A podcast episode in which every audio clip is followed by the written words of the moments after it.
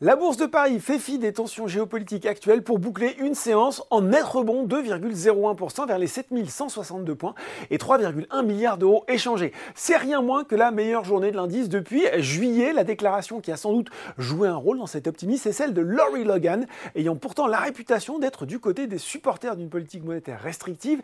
La présidente de la Fed de Dallas qui a dit, je cite, les rendements plus élevés pourraient signifier qu'il est moins nécessaire de relever davantage les taux de la Fed avec des conditions financières serré substantiellement au cours des derniers mois.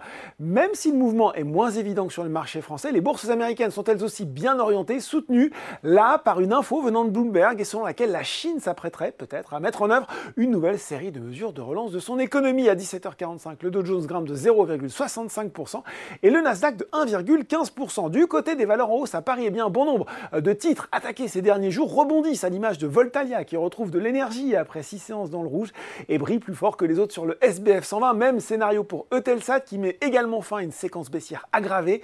Hier, notamment par un abaissement de sa note de crédit de long terme par S&P Global Ratings. Un rebond surtout technique, donc même si le groupe a annoncé un nouvel accord pluriannuel de plusieurs millions d'euros avec Marlink.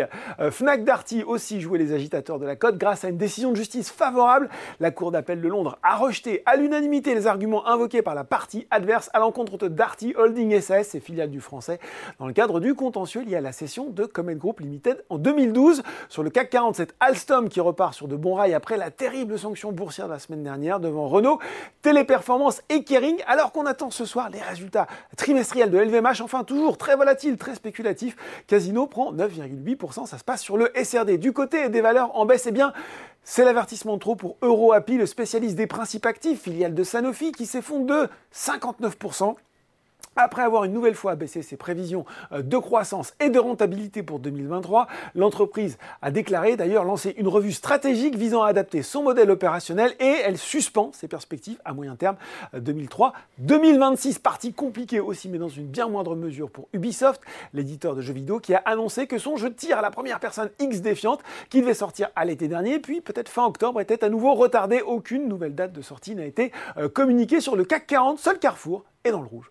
Voilà, c'est tout pour ce soir. En attendant, n'oubliez pas, tout le reste de l'actu éco et finance est sur Boursorama.